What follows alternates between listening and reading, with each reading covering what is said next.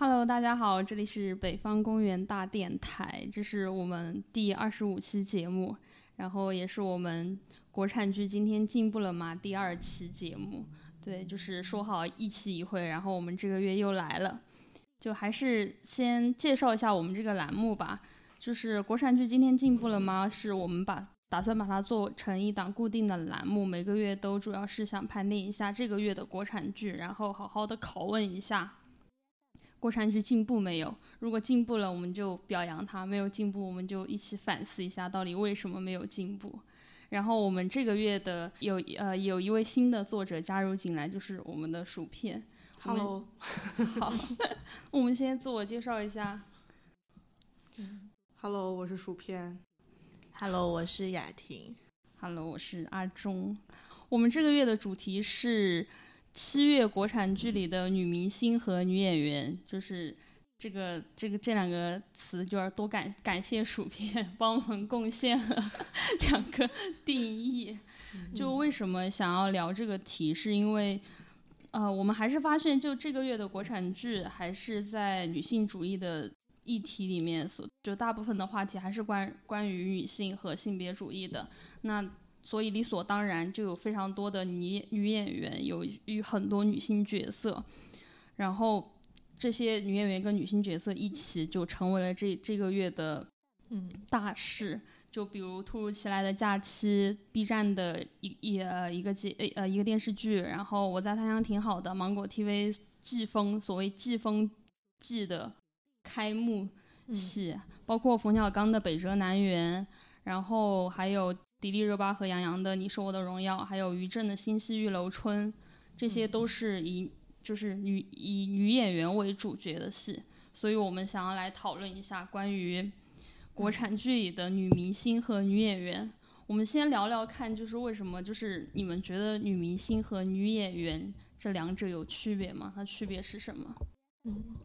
呃，我也可以补充一下刚才阿忠说的，就是为什么我们想做这个题，是因为其实之上一期的时候，我看到有读者会在我们的留言里面说，说能不能不要总是用女性视角，或者说来讨论一些女性议题了。但事实上，我想说的是，其实你回望整个七月比较好的电视剧的话，那就是不做主旋律，做这些。那不讨论女性议题，还讨论什么呢？而且再进一步想，如果他们连女性议题、女性叙事这种东西都做不好，那他们为什么还要拍这么多以女性为主角的电视剧呢？我觉得这个东西可能是值得警惕的。就我意识到了一个问题，就是我可能会在潜意识里觉得我在《他乡挺好的》里面的那几个演员和他们的角色很符合，但是像《北辙南辕》，然后《你是我的荣耀》《玉楼春》里面，然后我会总是在看这些电视剧的时候，就会忍不住跳到他们的真实身份上，我就开始思考为什么会有这样的现象呢？然后是这个女明星的演技和她的人设之间有什么样的联系？然后，所以我们就说想要聊一期这样的节目。然后我自己对女明星和女演员的界定的话，我会把女明星界定成就是。给人的感觉好像是她是活在热搜榜上的，就是她在热搜榜上的存在感非常高，然后她的热搜的话题基本上和她个人的作品口碑是没有关系的，即便有关系，可能也是说这个女明星呃本人的一些什么很可爱、很美丽的东西值得被看见，然后。更直接一点的定义的话，这样这样给我的感受就是说，我会觉得女明星她本质上是一种商品，然后热搜是衡量它商品价值的一个重要的维度。然后女演员她在热搜榜上是隐形的，但是她可能会有好的作品。这样的话，我会觉得女演员她可能更接近于一个匠人的定义。嗯嗯，就是我的话，我是觉得，呃，女明星和女演员其实她们就是女演员其实是一个职业，然后女明星是一种状态。就说女明星基本上也都是女演员，但是呃。成为一个明星，可能就是或者说他明星的身份大于他演员的身份，可能就是需要他，比如说这三到五年内并没有一个代表作，就呃大家不会因为他的某一个很深入人心的角色记住他，而是因为像刚才雅婷所说的，他经常活跃在热搜榜上，然后去呃营销自己的一些 呃自己的一些东西吧。就是代表作好像是一个还挺重要的界定的一个标准。嗯，我我的我的感受是，就是我有点反过来意，就是我觉得女明星就在我这儿，可能女明星是名人的成分大一点。我我心里面就是最典型的一个例子，就是就是范冰冰。虽然范冰冰有《还珠格格》里面的，比如说金锁这个角色，包括她后来去演冯小刚的《我不是潘金莲》，然后也拿了一些奖项，但是在我这儿，就是范冰冰女明星的属性还是大于女演员的。嗯，我觉得可能一个就是就是她怎么出道的，然后另外就是她她。她她在这个行业赖以生存的，她的商业价值的东西是由她的角色，由她演的角色带来的呢，还是说她在比如说在时尚时尚行业，然后在其他领域的这种号召力？我觉得范冰冰就是一个典型的女明星属性大过女演员属性的人，对，在我这儿。嗯，就是具体到我们刚刚提到的七月的这几部国产剧里面，就是你们觉得说女明星跟女演员这两个属性、这两个身份，在这几部剧里面他们合而为一了吗？还是说这些这些女性在演这些电视剧的时候，可能只表现出了自己女明星的一面，或者说表只表现出了自己女演员的一面？嗯，我我我现在说，我会觉得就是七月的这几部。国产剧集中的出现，给我最深的感受是，我觉得女演员和女明星本质上是很难合而为一体的。就是对，因为因为呃，就是我在看电视剧的时候，我如果意识到她是女明星，她就不是电视剧里的那个角色了。然后我如果一直很沉浸的去看她饰演的角色的话，我很难想起她作为女明星的一面。然后我现在再来想这个事情，我会觉得她好像已经成为了我评价一个。一个女演员还是女明星也好，她的演技在不在线的一个重要的标准。然后为什么会有这样的感受呢？是，呃，就就简单拿《北辙南辕》和《我在他乡挺好的》这样同一种题材。然后同样发生在北京的电视剧来做对比的话，我在我我在他乡挺好的。我看的时候，我会忽略掉，包括任素汐，我都是能忽略掉她作为任素汐的很多特质。然后像周雨彤，然后孙千，我已经基本上能接受他们作为乔西成和许岩的那一面。然后我整个故事看起来，我会觉得那个是集中在我在他乡挺好的，就是那一群人的故事。但是看北辙南辕的时候，我就总是会跳脱，就是一下就会意识到这个人其实就是。王珞丹啊，然后这个人其实就是金晨呀，他到底在演什么？我就一直会很难带入到这个故事里，所以，嗯，我觉得，我我在我看来，我不但觉得他们没有结合到一起，反而我觉得可能根本就结合不到一起。嗯，对，我我觉得我这儿可能有一个序列吧，嗯，就是。嗯，首先最最女明星，然后毫无女演员的，那当然就是《你是我的荣耀》，因为在这部甜宠剧里面，迪丽热巴饰演的角色就是一个女明星，所以她基本就是本色出演一个女明星。可能就是会有人说，明星演女明星也需要一些演技，或者也需要做一些功课，但是在我看来，这部戏里面基本上就关于涉及到她职业上的东西。跟她私人生活，就她生活跟职业这两方面的东西都是非常，就没有什么特殊的，没有没有什么特别需要你去做功课的，你只需要真的就是收敛一下自己，然后展现某些部分就可以了。那那在我看来，他其实就是在展现女明星的一种生活。嗯，然后接下来就是。B 站的突如其来的假期，这个里面，这对我来说，这样说就是在我个人看来哈，我觉得这个主演阚清子既不女明星也不女演员，我我其实我其实觉得这部剧还还可以，但是有有人说这部剧有伦敦生活的影子，在我这是没有的，我很喜欢伦敦生活，我是不觉得它相似的。然后伦敦生活里面呢，它女主角女主，我觉得伦敦生活女主角跟就是他个人形象跟他要讲的这个故事是合的，但是在突如其来的假期里面，就是首先阚清子在在综艺上，就是阚清子在公众形象上，她有一个个人形象是很深入人心的，就是她的前一段恋情。然后其次就是他作为演员那个部分，在我这儿也没，就是我很难分清楚他在突如其来的假期里面到底那个人是阚清子。嗯，的性格还是说那个给他写那个角色榴莲的性格，他既不能用阚清子个人的东西来说服我，也不能用那个角色的东西来说服我。我就是在看一个不知道在演什么的人在展现一种生活片段。嗯，然后阚清子在我看来也就没有展现出就是女明星的魅力。嗯。然后北辙南辕就就不用说了，我个人对这部剧真的是非常的厌恶，直白的说。然后里面几个女性角色，我觉得，因为他们好像都是科班出身的，就是都是哦，除了金晨，金晨好像之前是体操还是学舞蹈，嗯其他几个演员都是科班出身的，就是他们可能有一些职业上的习惯，我觉得，嗯包括可能跟因为在冯小刚的导导演下指导下有一些京味儿的习惯，就是他不是他们个人生活中的东西，所以这方面他仿佛体现一种自己职业上需要扮演的东西。但是这这个剧里面这几个人抽象的，我无法把它当成一个一个一个现实主义的电视剧来看。嗯然后他们在电视剧之外呢，作为明星的号召力也没有体现出来，因为这部剧成绩也一般。嗯所以我觉得北辙南辕也是一个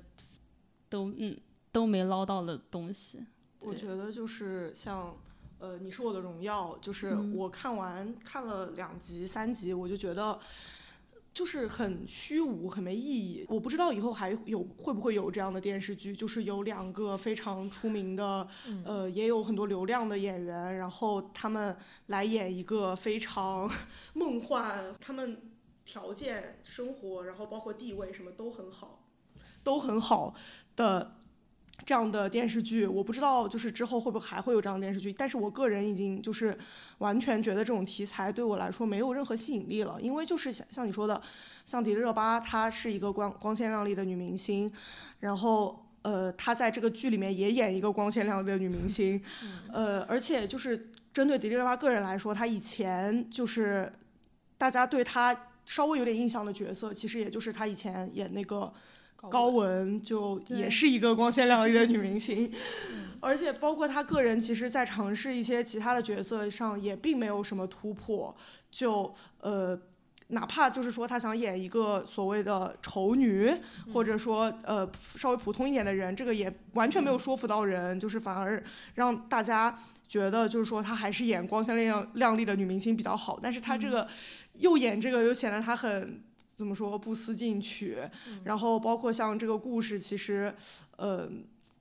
我我也觉得他也没有任何的新意吧。杨洋的话，呃，也就也就不说了，我觉得杨洋也没什么新，这个角色也没什么新意。就我觉得其实这些剧里面，像《北辙南辕》，它可能是一个。呃，冯小刚试图触及现当代女性话题的一个失败的尝试，但是像《你是我的荣耀》就根本没有想要做出一些什么新的东西，他们就是想复制一个这样偶像的童话。但是在目前这个阶段，就是说大家其实已经都在拍一些比较深刻、比较不一样的女性角色了，但是《你是我的荣耀》仍然在呃搞这一套，然后他可能加入了一些比较时髦，比如说手机游戏，比如说呃男主是什么体制内航天，就这种可能你稍微，但是你其实发现他其实没有任何的呃和以前的偶像剧不一样，他甚至可能还退步了，没有任何想看这两个人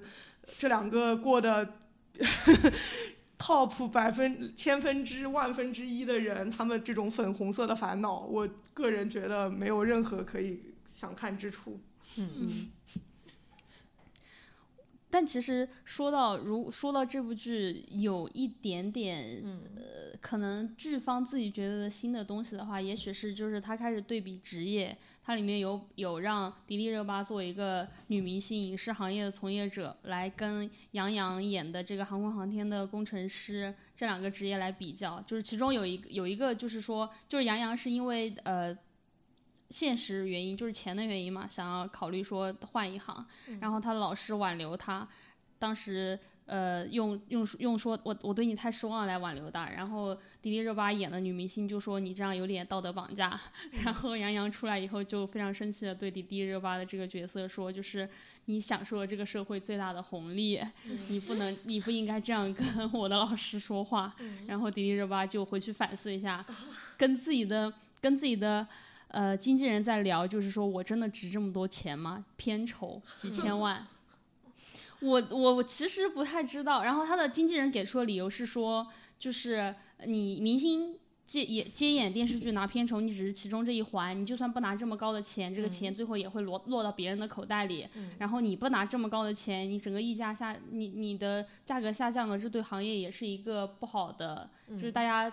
相当于破坏规则了。嗯，我我其实也还是也没有想明白，就是这套这套是他们自己对 他们这就很诡异啊！就是他他要给你宣扬这种东西，我觉得就是，嗯这就是 patronizing 吧，就是他他很他很高高在上嘛，就是他他站在一个他的那种角度，然后来说，呃，就说我们这是既定的规则，然后就是女明星就应该赚这么多钱，然后他最后他在这个女明星，他其实对这个女明星这个角色也没有什么反思，就是这个女明星还是很可爱，很很美丽，很可爱，很单纯，很善良，而且最后她依然肯定还是一个女明星，她并没有放弃她自己女明星的身份，就是她仍然在做一个这样赚很多大量。可能他自己不配的那种钱的一个角色，还只是提到了这一句，但是整个剧里面并没有，并没有对他这个角色有任何的，就是深深入的挖掘，所以我觉得就那你那你还不如不说呢，这个不就是像嗯变形记，就是说对那种穷的 穷小孩做的事情，把你放到大城市，然后见识了一下大城市有钱人的生活，但是你最终还是你，你还是要回到你的农村去继续过你的生活。那把这个东西拍出来意义就就有很大嘛，就是供大家猎奇一下。然后我觉得像你说的《荣耀》还没有做到这一步，他甚至就直接把它这种合理化了。就是把这种赚钱什么什么合理化了，而且他那个所谓的男主的理想，还有他赚钱这个东西，我我可以直接很很斩钉截铁的说，这对他来说就不是一个麻烦，因为他条件非常好，他还没到三十岁，他有一个什么清华金融系的文凭，他有人脉，有人找他去工作，他根本没有到那个地步，他根本没有到那个被理想逼到。无处可去的地步，而且这还是一个偶像剧，他有女主的支持，我就觉得拍这种，那你还不如就不现实呢。你就是又要搞一点现实，但是你其实又一点都没有关真正的关怀到。嗯，你你刚才讲那个合理化，我也可以补充一下，因为那个剧我是只看了一集，就实在是有点看不下去了。他那个合理化可能就是一个是像小薛说的那样，就是他把那个还有阿忠说的，就是把规则给合理化，但是他其实第一集的很多镜头，他本身的那种我决定你的那个意味就非常强。我觉得我最不能接受的就是他在处理高文的所谓的公关危机的事情。不是高文，哦，不是高把女明星是乔晶晶对对对，对我串了，就是乔晶晶的公关危机的事情。但是首先啊，就是这个危机本身是很好笑的，就不说了。可是他是怎么处理的呢？就是好像他们能 handle 住一切，就是你面对一个民众的质疑，然后我放出去这个消息啊，民众的风向马上就转了，我再想一个，我就双赢了。就是你能很清楚的感觉到消费的这个力量在他们眼里是什么样子的，再考虑到这是一个。呃，腾讯注资的，然后就是各种力量结合，他们还想在这里面讨论一些所谓的社会的议题，你就可以感受到他本人就是这个这个剧组吧，或者说主创团队，他们是有多么高傲，他们会觉得对你们、你们不过就是这样的，然后呈现出来你要去接受这一切的事情，然后女明星。多累呀、对吧？每天拍戏，他还要打游戏，就是这种生活给你，你受得了吗？腾讯觉得，哎，不是每个人都受得了的。他每天还要，对吧？还要节食，这个东西就是完全体现了一个高高在上的视角，而且我觉得是没有任何理由的。你拍出这种东西，然后你还觉得你不会冒犯到我们，还还想继续赚一些，对吧？你你视之为草芥的这些流量的钱，就是凭什么啊？我说到这个就会感觉比较愤怒。那那我们分分两层来讲吧，就是一层就是刚刚雅婷讲到，就是剧里面演演乔晶晶这个女明星展现出来的，就是她跟呃，比如说腾讯出跟这个跟她代言这个游戏，跟她工作打引号的合谋吧，然后来贩卖贩卖自己的辛苦，贩卖自己在游戏上的这种人设设定，然后获取一些粉丝的支持，然后她这个粉丝的支持作为流量是又可以再被。再被游戏方、在被剧方利用的，就是女明星在其中是她在剧里面展现出女明星是这样的一种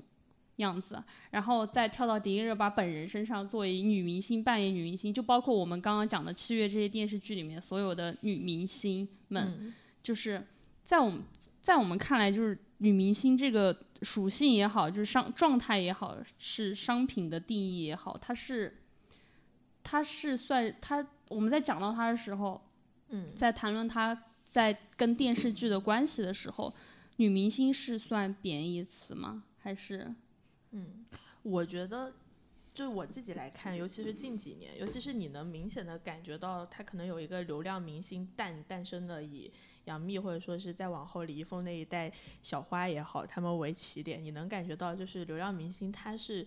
流量明星，肯定已经在大众的语境里变成一个很贬义的词了。那女明星，我觉得对于我个人来说，也是在那之后，她有渐趋贬义的一个倾向。那个为什么我会意识到这样的事情呢？我是觉得说，呃。但我我我这个大前提也可以提出来，我觉得可能九九零后吧。或者说再往前一点会有这样的感情，我现在都不知道零五后会不会有零零后或者零五后会不会有这样的感情了。对，因为像我自己的话，我九九九六年的，然后我本人是经历过电视媒体的黄金时代的，然后我自己的很多童年或者说是情感链接，它是来自于很多电视剧的。然后电视剧里面，它当时塑造的很多形象或者说是怎么样，我觉得它是非常好看的。然后我能够通过这些故事进入到很多的。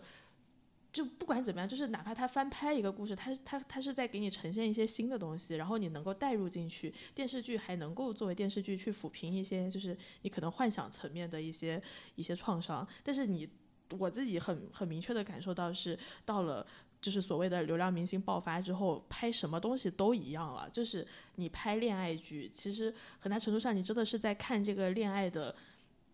情节嘛，其实你可能是说他给你提供一个你那种投射投射的，就是幻想投射的一个对象，然后这个对象还是要被反复利用的，然后这个过程中本身还要包，就是夹杂着很多可能来自呃粉丝或者说是剧方或者说是他们明星自己的商商业的那个价值的那种很复杂的东西，最后把这个剧就搞得就是越来越难看，然后。各种新闻也层出不穷，你印象中就有很深的，就是什么女明星面无表情在演戏，然后女明星不用背词也可以在演戏，然后女明星抠抠图也可以在演戏，就是你自己感觉，但可能事实不是这样，但很多新闻传递出来的。这种感受是这样，就是正因为流量明星越来越多，所以现在的电视剧越来越难看，因为他们挣钱容易，所以他们不珍惜去拍电视剧、去塑造一个角色的机会。然后出于这个角度来说，我会觉得他还是蛮伤害我这一代对电视剧有感情的观众的，所以他在我这无疑就是一个贬义词。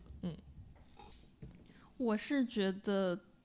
可能不算贬义，但是我在情感上就是要分情况来接受。就是女明星对我来说，我还是就是娱乐圈女明星是娱乐圈的产物。娱乐圈的东西不只是影视剧，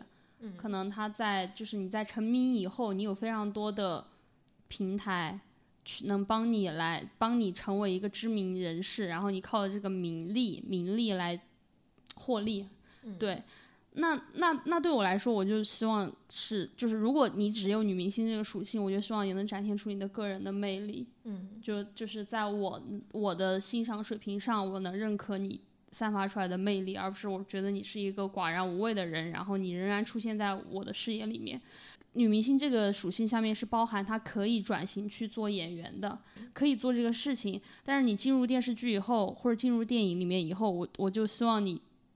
个人性、个人化的魅力，假如这能成为你演戏的一种特色，那你可以保留。但如果这个东西妨碍了你演绎角色，那我觉得就是你明星魅力上的东西就要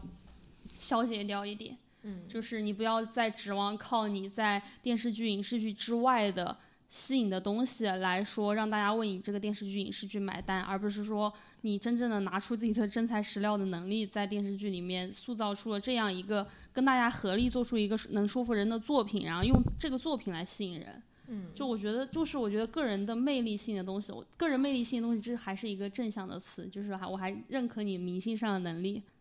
就是他沾了这个光环，他沾了这个名，就是这个光不是来自于他本身，是这个行业吹捧他得来的。然后他以这个为契机进入电视电影里面以后，也没有呈现出更多的魅力。嗯，对，我就我我是想说把个人跟他职业上的这个分开。嗯，但是我觉得你说的这个是一个很理想的状态，因为现实。就影视剧，它其实也比较难做嘛，它可能就是会想要有流量，就是一种保险的方式，至少它可以保证一定的收视或者怎么样。那他就会就是请流浪明星来演一些不怎么样的剧本。对于呃流浪明星来说，可能有有一些特定的角色就会比较好演，比如说演明星自己，或者说 嗯。呃大量电视剧里面重复的那种人设的角色，嗯、对，然后呃，我我就觉得这个东西它可能是一个嗯。就是合谋吧，就是说女明星这个东西，她也并不是自己就突然就变成女明星的了，她可能也嗯。是因为某一部剧的契机，或者说别的什么东西成为了女明星，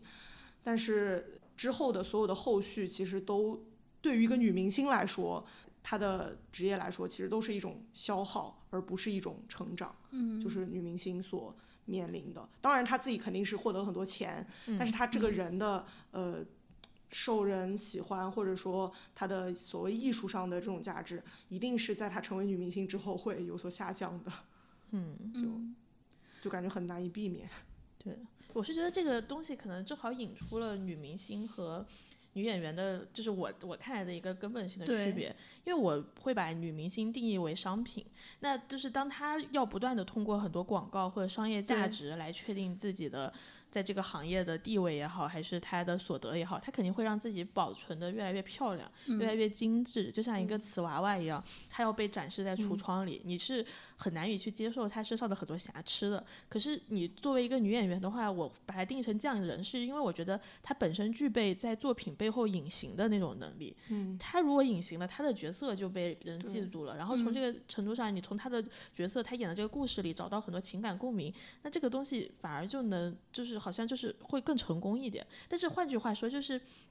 这本质上也体现了，当然这当然一直都体现了，就本质上也体现这个行业对对你去用这个东西的一种非常的不尊重，或者心里面是一点嗯敬畏心都没有的。你要拍，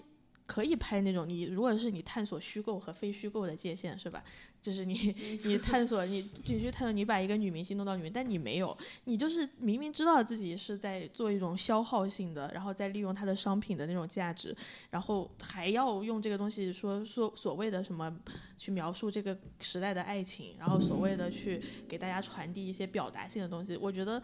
对，就是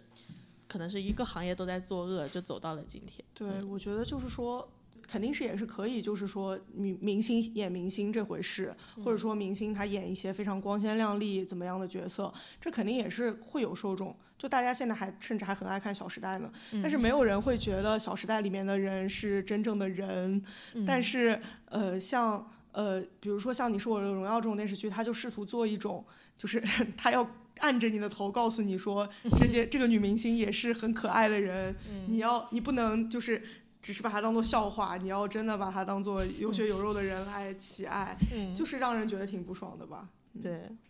我觉得我是就是同意雅婷刚刚提到那个，就是可能各各各种力量进来把这个边界给搅坏了。嗯，就是作为演员的话，他可能在商业价值上没有。假如以前演员只是你演完戏就结束了，嗯然后你最多配合宣传期，他可能在商业价值上没有那么多需要去开发的。嗯但是现在就是把演员跟明星的界限搞混掉以后，就你出了戏以后，你作为个人，作为一个演过这部戏的演员，你是一个明星，你身上你这个人身上还有一些待开发的部分，嗯，那那这些待开发的部分就会拿去被消耗掉。嗯等你重新再来演电视剧的时候，大家就已经忘不了你被消耗的那个部分了，对，就所以就会混在一起。就可能也导致我们会觉得说，就是女明星这个这个定义会没有那么职业，就是在演戏这一块儿上没有那么职业。对对而且有点浑水摸鱼的意思。对，就是可能这也不怪他们，就是可能迪丽热巴自己也意识不到这个问题，她就是作为一个、作为这个链条中的一环，她就是被这样塑造了，但是她就也顺就顺着这个水流走下去了，她也没有想到说自己会是怎么样，她在。一五年接完高雯这个女明星以后，在二零二一年又接了一次女明星的角色，那对她来说，这个是可能是可行的。嗯，对，但是可能，但是可能对我们观众来说就是不太行，是因为就是确实最近最近几年，先是应该先是就是女性议题这个东西在就在我们讨论的比较多嘛，那影视剧的人当然也也会拿来用，就把它作为一种主题去写。我们看到很多综艺节目跟电视剧都是都是写女性群像，然后以女性为主角，张扬女性个性，就是这这已经是一个很大势的东西了。嗯，那那这种趋势下，其实是会对女演员、女明星提出更高的要求，对吧？这嗯对他们是一种挑战吧？算。我觉得，我觉得算算是一种挑战。这个很明显的是是什么呢？就是这几年你不不光就是因为女性议题它太热了，其实呃，只要你参与互联网，只要你会使用到爱优腾这几个互联网平台的人来说，我觉得。尤其是女性吧，多少都会有一种意识，是我想看到认真的，就是以女性为主角的电视剧。然后我想看到不同于以往的什么宫斗、宅斗的，我想看到这个时代的女性的电视剧。就这个形式是非常明显的，而且就是它不管是出于话题度的考量，还是说我们现在的很多舆论空间，它可能只能有这么一个话题性的东西让你去。去去去搅浪，然后对掀掀起一些一些一些波澜。那女性的故事之后只会越来越多的出来，而且我会觉得，嗯，像以我在他乡挺好的，然后还有三十而已，哦不是三十而已，小舍得这样的电视剧出来的话，我觉得其实是在说明很多观众他去想去看一些。实际的东西的，他不是真的会一直停留在网络小说贩卖的那种甜蜜的幻想里。那在这个过程里，如果他已经有空间向创作者开放一个空间，说想做这部分的创作者的，他开始慢慢获得他的创作空间的话，那想演这样角色的女演员，她应该也会去思考这样的问题吧？你能不能够去？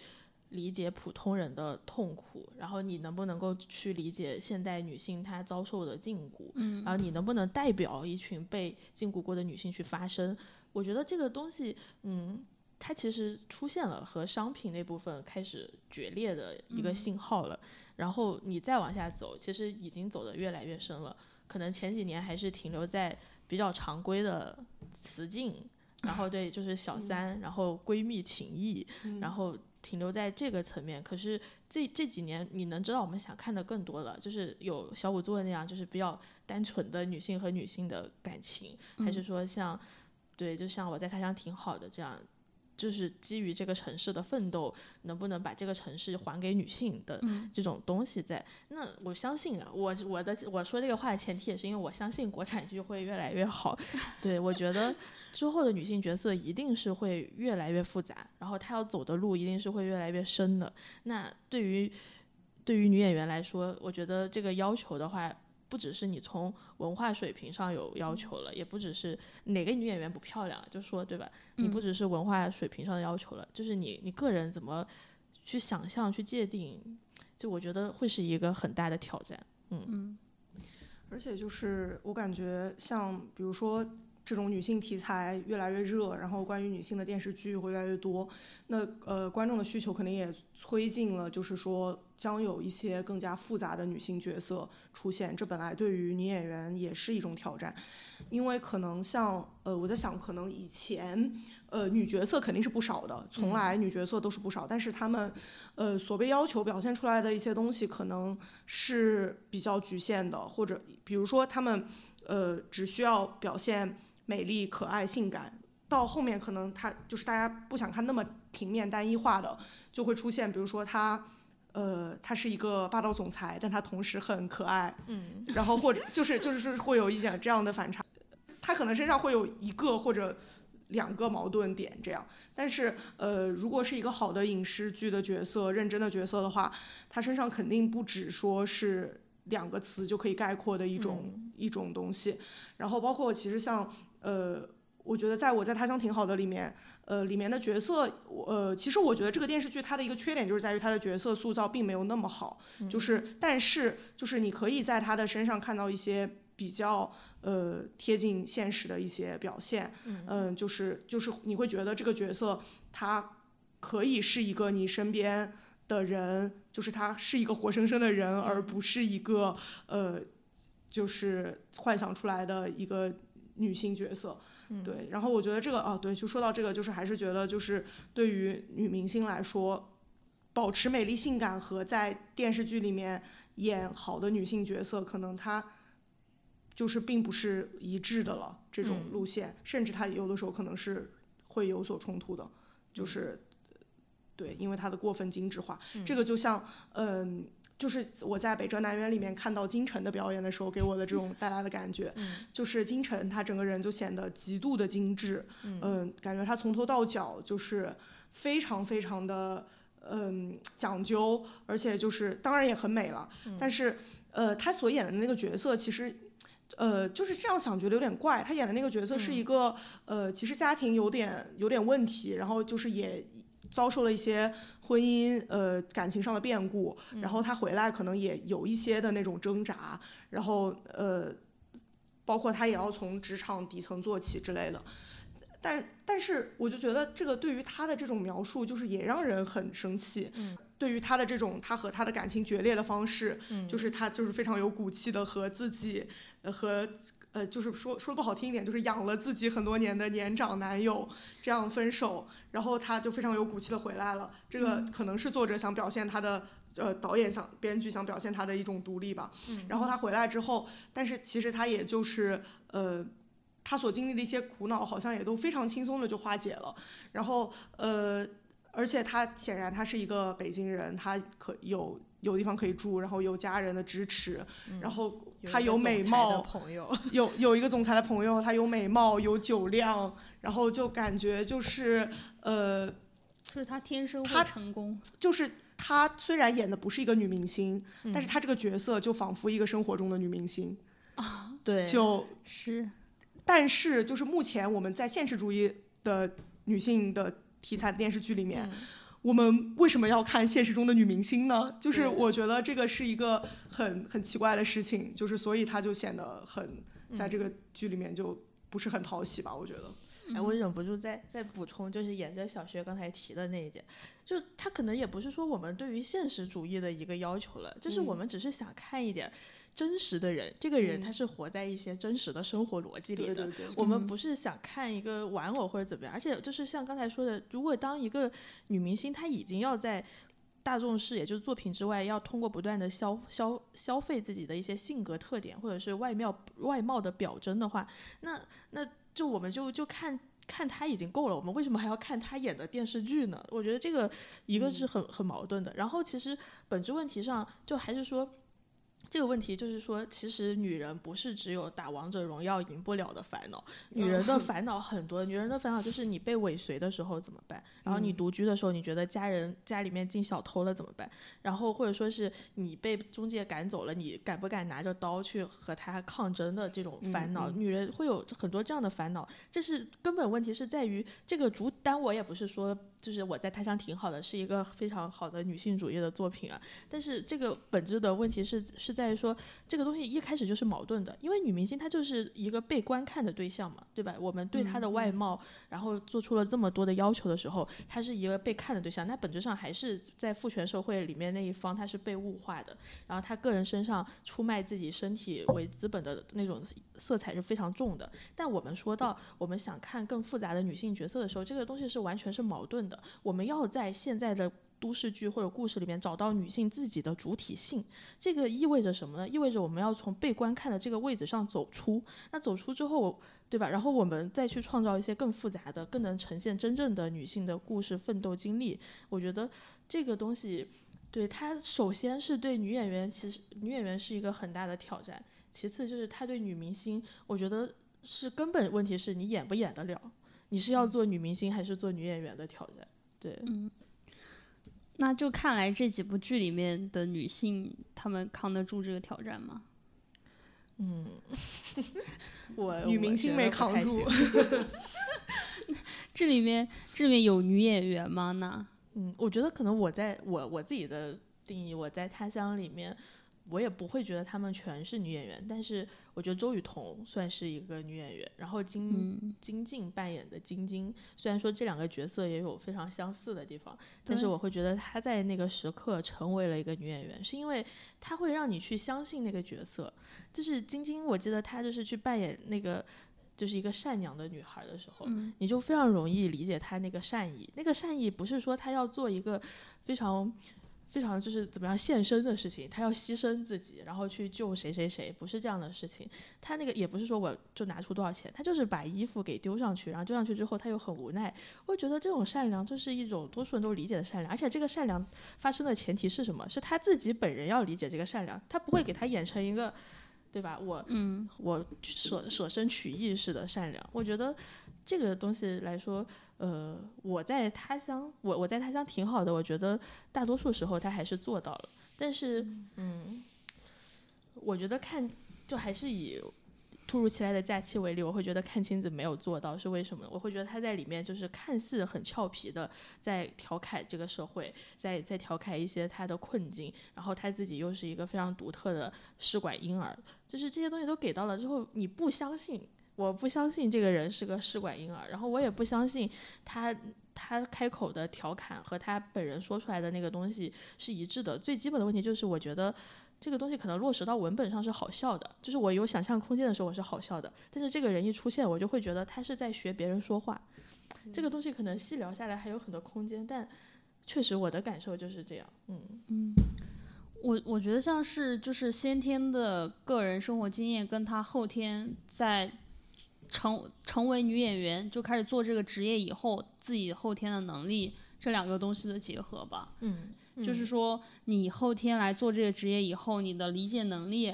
然后你你你的生活经验，嗯。你要把这些东西全部都加在一起，然后你才能理解一个角色，而不是说你单纯抓住一些行动上的、动作上的特点，然后你去演绎这个东西。就是比如你觉得可能善良就是一个表象性的，就是你是一个面向温和的人，嗯然后你就是一个走在路上会把垃圾捡起来的人，就可能把善良外化成这种东西。也许在那个剧本里面是一个需要深层次解读的文本，嗯然后你你你不仅是需要做一些动作，你还需要理解，就是善良背后可能跟恶之间有对比，你要演出这种东西，嗯，可能是你后天成为这个职业以后需要去思考。对对。我我觉得这样来讲的话，可能就不是说单纯对女明星嗯和女演员的挑战了吧？我觉得是就是就是说这个职个对这个职业提出的标准是这样的，但是你们是在把标准往下拉的。对呃，我突然想到一点啊，我们就是说，一个女明星她呃作为一个明星的东西，其实限制了一些她在演员就是嗯她演在演戏时候的表现。那我就想说，会不会也是因为我们对于女明星的想象比较单一呢？就是女明星的形象其实是过于单一的，因为我们想要一个女明星是什么样？我们想要她艳压全场，嗯我们想要她，呃，就是又霸气又美艳，嗯然后呃，就是美丽性感，但是呃又不要那么工于心计。就是我们可能把一些就是传统的对于女性的一些我们认为的好的词语，全部都加加在她的身上。就是说她要美丽，要事业有成，然后但是她同时又要天真清纯。呃，对，就是我们我们可能就是我们大部分的女明星，她至少呃不管她私下是什么人，就是至少她营造营造的人设都是往这个方向走。而且就是我们想一想，就是最有名的那些女明星，她们基本上可能都有那种艳压的那种感，那种那种通告，通稿，或者说他们有那种艳压别人的欲望吧，就是至少他们表现出来。但是我又在想说，这个肯定是和呃表现去演女性角色是有冲突的，嗯。呃。但我就想说，我又想到一个例子，就是说那个奥卡菲娜，嗯，就是美国的那个亚裔嘛女明星，就是呃，感觉她好像呃，她一开始呈现出来的形象就是一个比较呃不是很传统的女明星的那种形象，但反而她在那个呃演戏中，其实也不是说他有多会演，他甚至有的时候也可能是本色出演或者怎么样，但是他就不会让人觉得不好，就是因为他明星的那个形象好像就已经不是说那种美丽霸气，所以他反而去演一些呃比较贴近现实的一些角色，就就会让人觉得还挺有共鸣的。就是我就想说，会不会就是我们 就嗯。因为女明星她这个女明星这个角色，她实在是被被被凝视、被物化太严重了，这也造成了就是他们很难再有一些发挥。啊，那我又要举一个例子来跟你，就是 可，就是我们可以对比一下，奥卡菲娜作为女演员跟女明星，就是她，她好像，你说就是就是因为女明星是太强势的，是太抢眼的。然后如果自己的个人形象不够强势、不够抢眼的话，是不是不能演好这个东西？那她做再作为一个女性角色，或者说一个写这样一个角色去演的话，她有矛盾。我我是觉得说，其实其实反而我们可能是需要说，你把女明星的特质拆到女性身上、女性角色身上。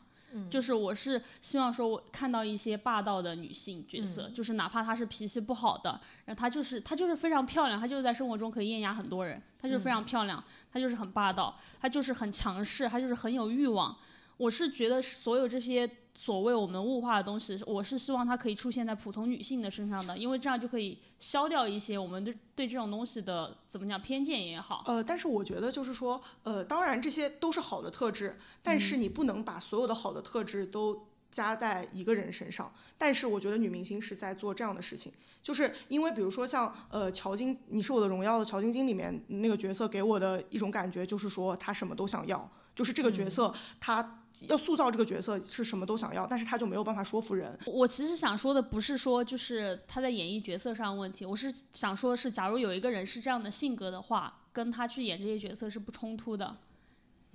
对，就是他可以是这样，奥卡菲娜可以是那样一个就是没有女明星特质的人，但他可以演得非常好。那也有一些是本身这个人就是有女明星特质的人，但是他也可以把其他一些女性角色演得非常好。就是我印象中比较深的，就是三夫的女主角曾美惠子，嗯，就是她其实，在三夫里面演一个很傻，就是以一个智力上有问题的妓女嘛，就这是一个还挺特殊的女性角色。但曾美惠子本人在在所有的所谓的名利场上表现出来的是非常强烈的对于成为明星、对于出知名的渴望，她有非常强烈的那种欲望。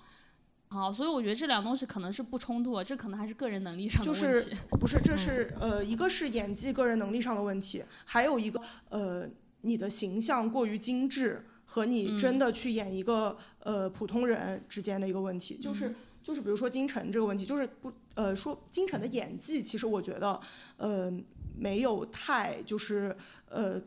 什么可以说的？就是说，说他的演技好或不好或怎么样。但是说，就是说他这个形象，就是说一个演员他在演一个角色的时候，包括他的胖瘦，他的呃各种，比如说皮肤状态或者怎么怎么样，其实我觉得都是挺挺重要的。但这个肯定也不是就是这个演员一己之力去完成。包括这个呃国内电视剧现在还在喜欢给大家加很重的滤镜，这一点其实就已经破坏掉了很多嗯。角色的可说说服我们的可能性，然后呃，包括就是说呃，一个演员，当然他可以不在演戏的时候，他是一个光鲜亮的明星，然后他在演戏的时候，他把自己弄成什么样都可以。但是呃，目前我们所看到的就是呃，我们先不讨论演技这个问题，就说他的形象。就是说，比如说像迪丽热巴还有金晨这样的形象，它出现在所谓的稍微有一点现实色彩的电视剧里面，它就让我们觉得不太对。嗯，我是想说这一点，就是我不是说质疑他们，不不是说光鲜亮丽的人不能有演技，我就是非常希望他们有演技。但是好像目前就是他们还没有什么可以发挥演技的空间。首先，他们选角，还有这个剧本，还有这个剧最终呈现出来的各种方式，对，他们在剧里还是他们自己。对，就是这样吧。嗯，嗯那对于就是对于我们刚刚提到这么多对女明星跟女演员的期待，相比起来，是不是对于男明星跟男演员就没有这么高的期待？就可能我们对于职业上的要求是一样的，就是你如果要做这个演员这个职业的话，我们对你的要求是一样的。但是落具体落到女明星、女演员跟男明星、男演员身上，是不是期待上会有些不一样？就是我们在录之前也讨论了一下，为什么会。会想到这个问题呢？就是一个是可能是小薛他会先提出来，就是呃女女明星成为女明星之后，总是会面临着一种转型焦虑，就是总是会面临着然后呢，接下来呢，然后好像粉丝对女明星的那种需求，或者说我们能看见的那种需求，就是希望女明星你要作品过硬，然后你要拿到什么什么样的代言，然后你参加了什么什么东西，然后你就是宇宙最牛吧？或许这个是一种值得被粉丝粉丝肯定的价值。但是相对于男明星而言，好像大家不会去频繁的去追问他，就是会希望他说你一定要给我拿一个作品出来，然后你一定要就是在不断的去突破自己。当然有事业粉这样的存在，但是其实大多数的男明星他要么就他成为一个男明星之后，我们可能以第一代的单改吧，就是像朱一龙和白宇这一代的人，那像他以他们的那种。就是路径来看的话，他们成为男明星之后，其实有可能粉丝对他们的作品的要求没有那么硬了。那这样的话，他要么就是很自然的就没有话题度了，就被下一轮更热的人给取代了；他要么就是作为一个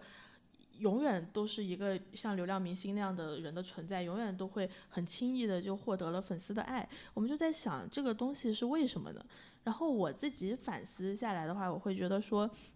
其实这个有可能和。女明星以及男明星他们所承担的功能是不一样的，我会倾向于觉得，但是当然就是可能是我自己一个微不足道的观察，我会倾向于觉得说，大家对男明星的要求，就是会就是可能通过一些比较显而易见的称呼，老公、哥哥，然后怎么样的，其实我们会更希望他提供的是一种情感上的服务要求。那这个时候是不是只要男明星做到洁身自好不塌房这个标准的话，然后？他还能有一些话题，然后始终和他的粉丝维持着良好的这种情感体验，他就可以一直红下去呢。可是相对而言的女明星。不管怎么样，就是哪怕是女性，当然会喊女明星，就是作为老婆，我老婆今天又美了，我老婆怎么样？那本质上是一种炫耀的那种那种心态，对吧？就我你看我老婆，我老婆多美，不会真的就是她是我的一个爱恋对象，她要给我提供一个情感庇护的这样一个空间，然后让我去承受它。那我就在想，这个要求会不会很严格呢？但其实这个东西好像也说明了一个什么问题，就是哪怕是作为女孩，或者说是怎么样，我们看待女明星，她已经是我们的偶像的时候。我们还是会套用到父权的视角来看它，我们还是会希望它作为一个物的价值是要在这个名利场里面最大的一个资本，我们还是会希望它就是靠着够漂亮，够怎么怎么样。如果当然漂亮就是没有说的，漂亮是一种没有尽头的事情。但是像这种情况下，我们说还要他去怎么证明自己呢？然后还要那就是希望他能够靠他的能力来证明自己。我在想这个是不是侧面也体现出了？整个大众或者说是文化期待，对于男性和女性的一种，对，可能是一种差异。嗯嗯，我那你说这个，我就觉得一个更表象、更具体的东西，就是在于这个行业里面，就是女明星的生存依然就是比男明星艰难非常非常多。他们被迫要，就是被迫要加速转型也好，或者怎么样也好，就是他们的担心担忧永远比男明星要。前一点要再更紧张一点，是因为留给他的路没有那么多。嗯，就是对于男男男男性男演员男明星来说，他也许就是他到三十岁跟四十岁，他可以演同一个角色的。嗯，但是女明星和女演员，你三十岁和四十岁在大众期待印象里的差距就会非常大，那给到你的角色也会非常大。可能也许你。三十岁的时候，也许你是可以还接到一个妈妈的角色，说不定到四十岁的时候也会交给你一个让你演一个，嗯，我不知道夸张一点，可能演一个外婆婆婆的角色吧。对，就是就是他在在整个在整个这个影视制作过程中，把女性的年龄强制压缩的这种情况下，那女明星的紧迫感是要比男明星要强很多的。她作为女明星，作为一个就是魅力散发、个人属性，她既要保持自己这种。身形上的好，身形上的外貌上的这种商品性质上的消费，然后又要保持自己作为职业上演员这个职业上的就是可用的、可以用的、可以发挥空间的这种消费的话，他就会非常非常的紧迫，就是他两样东西都是加速的。对于观众来说，对于观众的期待来说，所以他就要比男明星更紧迫的问自己怎么办？怎么办？对。我我我我又想到就可以补充的一个是什么呢？就是因为之前我们一直在重复一个观点，就是我们不是要批判粉丝，我们也不是要批判，就是就是把把男明星当成一种情感投射的这样一群人。其实就是说，你与其去批判他们把时间所谓的浪费了，还是怎么样在上面，你要批判的是这个社会为什么没有给他们提供多样的情感服务。那其实我觉得。更有意思的一点是在于什么呢？就是可能真的是因为我们这个社会这种情感缺口太大了，就哪怕对于男明星来说，他年纪变大了，他也有情感服务的一个转型，对吧？对。你你做不了做不了像那种流量明星杨洋、李易峰那种就是年轻帅气的哥哥，还有靳东那样的下沉市场等着你，就是就是就是可能本质问题还是因为我们的女性她太弱势了，她满足自己情感需求的东西非常的少。然后我就想到要补充这个，觉得还挺有意思的。对，我觉得确实是很重要一点。我我还有想到，就是说可能，呃，还是影视剧中女性形象过于单一吧。就我觉得现在是肯定有在变好的，嗯但比如说在前几年电视剧基本上大量的那种网络小说改编的那种形象比较扁平，但是主要就是大家想看长得好看的男女主角谈甜甜恋爱这种电视剧还是最大的主流吧。但是消费的其实很多也是女生嘛，嗯然后就可能大家对于女性的一种形象的想象就会比较单一，所以女明星也会被要求有更严格的身材管理，然后更慢老去，就是更强的自觉吧。就我又想到，就是说杨紫嗯这个，我就觉得她还挺有意思的，因为其实她最早就是她并不是一个所谓偶像派的女演员，她最早出身其实是在《家有儿女》，就是属于那种呃，就是大家觉得对童星，大家觉得她也不会觉得她很美丽性感，大家就觉得她是一个可爱的女孩。然后包括其实她后面也去演了一些比较类似于正剧的角色，《战长沙》是吗？是对，然后她在那里面其实呃，其实形象是一个挺接地气的形象。但是杨紫她自己的选择是属属于把自己打造的越来越呃越来越青春青春娇嫩，靠近女明星的形象。但是就是说，其实她自己也表示过这种无奈，就是说她接不到戏。她当时嗯她别人都在说她不行，就是觉得她没有那么漂亮，怎么她选择她自己肯定是非常努力的奋斗，这个非常值得尊敬。但是她能选择的方式还是说想让自己变得青春、可爱、美丽、性感，就是去靠近那个我们想象中的女明星。然后当然，当然她也确实成功了，她也演了一些呃很有名的那种呃偶像剧，然后她也收获了一大批粉丝。对，但是呃，直到现在，她还是会因为就是她可能先天条件并没有说那么那么的美艳而被质疑到现在。就我觉得其实还是挺，就是有点，虽然他也赚很多钱了，但是我还是觉得他可能是不是也挺对，也也也挺不容易的。他这种，就所以杨紫的经历就是一个非常典型的一个女演员如何被规训成女明星的一个得以嗯对一个例子，然后就在这个行业里面生存下去。她以后只能保持自己女，尽力保持自己女明星的特质，要不然的话，她连女演员都当不了。对。然后我觉得像，其实现在说很多人说娱乐圈没有大美女，然后就说现在比如说新冒头的一些呃女演员、女明星、呃、女演员们，可能都是说她们不是说那种特别美艳的那种，对但但但我觉得就是说，也许这是一个好的方向，就是说大家的审美可能稍微多元了一点。但我觉得就是还是完全大家对于男明星还是比女明星宽容太多了，因为你想有多少不符合传统英俊审美的。知名能接到很多戏的男演员呢，嗯我觉得太多了吧。就是比如说像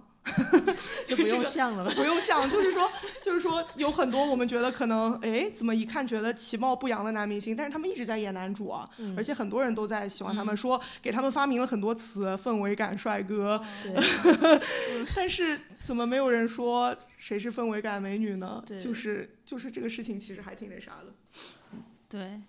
那那说到这儿，就是对于女明星或者女演员这个形象，你们有自己比较理想的状态吗？或者希望他他们能出现的一些变化？有明星这个事情不应该去批判他，嗯因为我觉得这就是大家的娱乐，就是大家希望讨论一些人，然后希望看到一些公众人物，希望去消费他们。我觉得这就是很正常的一件事情，所以就嗯、想成为明星也没有什么错。但我就觉得，还是我刚才举那个例子嘛，我就觉得奥卡菲娜她的出现还挺让人耳目一新的。嗯，就是说，首先，而且她是在美国，她是一个亚裔，她不符合很多那种大家对于亚裔的一女孩的一种期待。她她不乖巧，然后不呃不不温顺、不美艳，然后就呃她更多展示的是一些她比较随性的一些方面。然后我觉得，我希望中国的女明星可能也有这种类型的，就是、呃，大家就哦，但是中国人中国也有很多网友就喜欢攻击奥卡菲娜，说她长得太丑了什么的。嗯，但但我觉得就是说，其实，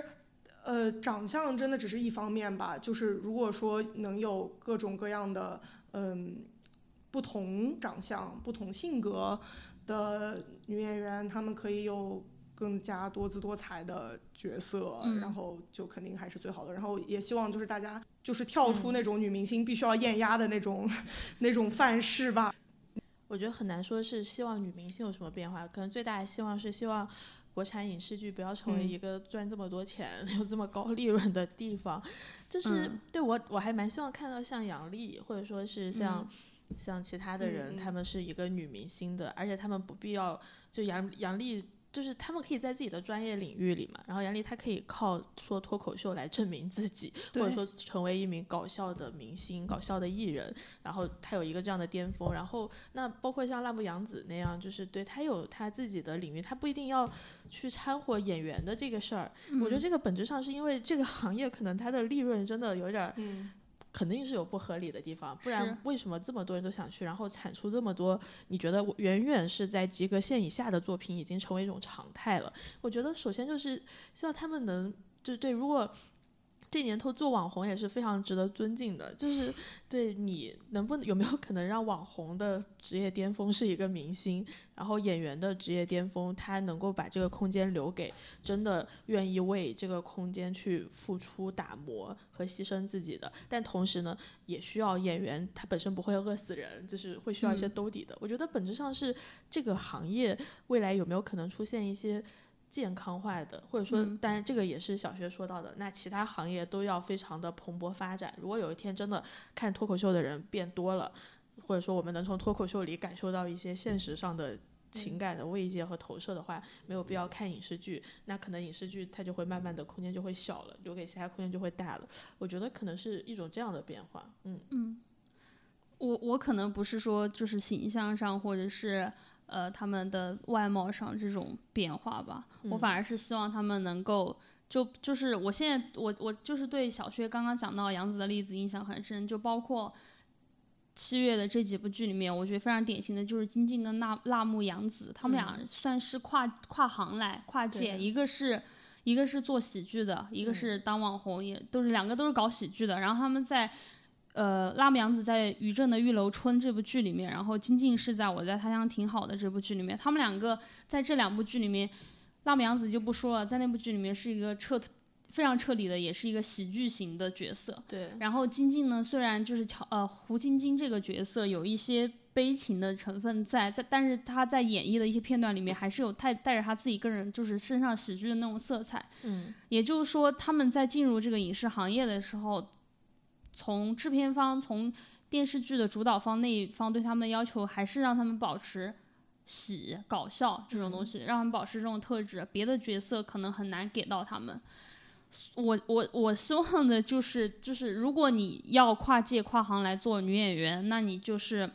就像所有人一样，就为自己的生存空间奋斗一下。对，就是你要知道你你在这个行业里面处境这么难，就比如说杨紫，如果大家因为你没有女明星特质，因为你不够漂亮，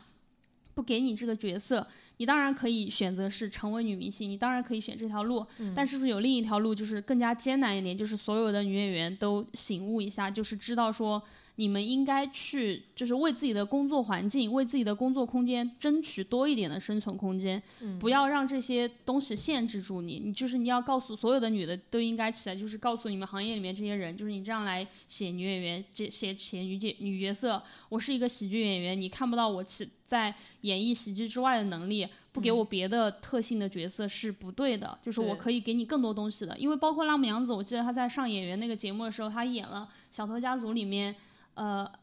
的那样那个角色，嗯他也演得很好，那个角色就完全跟喜剧无关，嗯就他有其他的潜能，你如果这个潜能发挥不出来，你就应该。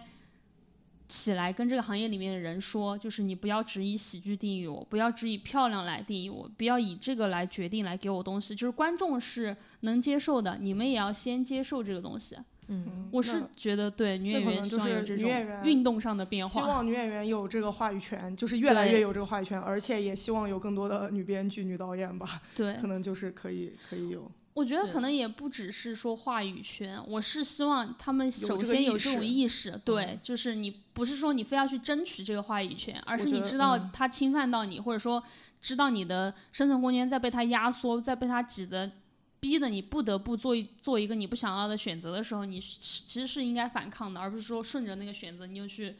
把自己转折掉了。我又想到，我又想到奥卡菲娜，对不起，就是我觉得他的他的例子还挺典型的，因为他最嗯。早出来演，就是他演那个《摘金奇缘》里面一个非常喜剧化的一个角色，但是他其实后面他演了那个《Farewell》，就是那嗯。个、别告诉他，哦，对对对，那个其实我就很喜欢他的《别告诉他》里面的表演，因为我觉得他他那个角色也不喜剧，嗯，就是他就是演一个普通的亚裔女孩，嗯，然后我觉得他表演还是挺细腻的，而且就是以他自己本人那种什么嘻哈随性的那种感觉也没有很像。就就我觉得说，如果国内的这这种金靖或者说辣目洋子这种嗯。类型，我们还觉得他他们比较比较有才华，比较期待他们，希望他们也可以演到一些比较好的。对，然后嗯其实金靖这个其实已经有点进步了吧，就是他的这个角色，对，但是虽然他他存在的大部分时候，他还是在一个逗趣，但是还是他还是挺，就是是我我觉得是属于那个我在他乡挺好的这个剧的亮点嘛，嗯就是不管是他这个角色还是说他这个人，其实都还在这个电电视剧里面挺抢眼的。对。对，反正总之一句话就是需要希望女演员，虽然你们赚的很多，可能过得也不错，但不要安于现状。对，就这个世界非常危险，可能你这个职业，就是现在这个危险可能还没有蔓延到你这个职业上，但是就是大家都不是孤立的个体，一定要有这种意识。而且就是说流量可能现在就没有那么好吃了，对，就是现在现在大家可能没有那么容易能买账了。就比如说，尤其是有一些小制作、明星少的电视剧开始起来，现在可能就不像以前那种大家无可选择，现在可能大家选择也很多，所以就是继续不思进进取的演一些女明星或者生活中的女明星，对于女明星来说汰的。是对是会被淘汰的。好，那说到这里，就是我们最大的作用就是，要大声的告诉七月的这些国产产剧，在我们看来，他们进步了吗？嗯，我我还是非常乐观的，我觉得进步了，但是这个进步可能本质上它它是一个电视剧性质的进步，它不是女性的进步，也不嗯是、或者说是嗯某个维度的进步，就是我觉得。一个是我觉得已经很乐观的是，六月他有御赐小仵作，七月他有我在他乡挺好的，这两部剧都是六月和七月讨论度、关注度非常高的剧集，但是他们没有一个是靠着把明星当成一个消费的话题去走入嗯大、大众视野的。还有一个就是在于说，那起码是我在他乡挺好的这个剧里面。那么多人喜欢，那就是可以直接和影视剧的各位喊话说，我们想看一点下凡的东西，对我们对你的生活不感兴趣。你你如你站在这份工作站这份钱，你要对自己的位置有危机感，对吧？你要去想真正的普通人是什么，你要去怀疑你自己是不是配挣这份钱。对，然后你要去想，你如果不能够描述真正的大众的普通普罗大众的情感情绪和悲喜和他们要焦虑的问题，那你在这究竟是在干什么？你还能这样持续多少年？对，嗯，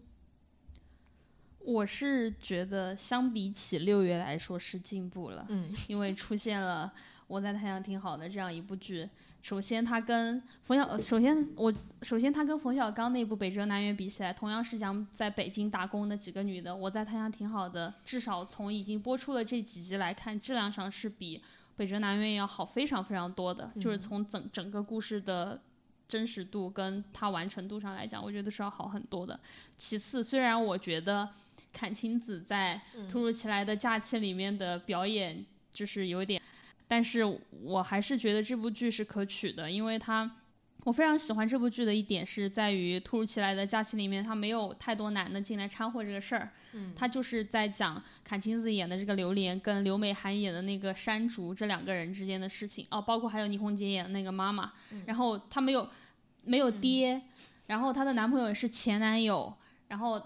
就是没有多多少少没有很多男性角色非要掺和进来，一定要跟他们发生一些故事。就本质上这个故事还是在以两个女的为主导的，所以我觉得这是一个很好的，我看着就很舒服。这部剧就这点让我很舒服。对，然后其次再次就是在下一个类型，相比起我上个月的《爱上特种兵》这种剧，我认为虽然你是我的荣耀，我们觉得它有一些浮浮于浮于表面了。但仍然比我爱上特种兵要好得多，所以我觉得这个剧这这个月播出的这些剧，从就是比较起来是比上个月要进步的。嗯。我也觉得进步了吧，但是就是同样，呃，就是差的也很多，但是好的就是也有好的，但是我们可能就是可以更关注好的，就是我们也可以就是想想好的还有哪些可以更好，或者怎么样。就比如说，我觉得我在台上挺好的，他仍然有很多值得。就是就是我觉得没有那么好的地方，关于这部电视剧，就比如说它里面仍然要安排一个和上司谈恋爱的女主，以及呃三十多岁，但是要给她安排一个年轻年轻的小鲜肉男友，然后就是要机缘巧合让他们变得很幸福什么的。然后我我我觉得就是呃可以有。就是在这种戏剧冲突上面，他可能就还可以再想想说，女性到底还能怎么样？除了不除了谈恋爱以外，还能有什么幸福的方式？然后呃，还有就是，我觉得女性形象的塑造吧，虽然他们很有很多很真实的侧面，但是我仍然觉得他们那个形象有一点不太能立起来，就是呃，不会让你觉得说呃，比如说像那个呃，蒋欣演的。田玉兰一样，给你一种冲击力，就是说你这辈子一定会记得这个田雨岚，他这个人，她的各种各样做的事情。但是像我在台上挺好的里面，他们那些人就是显得有点太太平淡，或者说太为了完成那件事情而去给他塑造这个人物。对，所以但但是他已经他已经挺好的了，我是觉得可以变得更好。嗯，然后还有就是。就是上个月你们聊了那个国产剧的职业嘛，嗯嗯，然后我我是我是觉得这方面其实没什么进步。这个月其实我们没讲到的几部电视剧，那个《你好火焰蓝》，还有 那个《新跳源计划》，他们仍然是在非常胡闹的搞一下搞一些职业，但是好处也是这些剧好像并没有那么高的讨论度，然后大家也没有很买账，嗯，所以可能还是挺进步的。对对，这是一个利好消息，大好消息，就没有人再关注这些糟烂的东西了。对，而且非常难得，我们在七月份达成一致，就是国产剧进步了，真的是鼓下掌吧。鼓掌。好，那我们这一期就到这里结束，下个月再见，再来讨论到底进没进步。拜拜，拜拜，拜拜。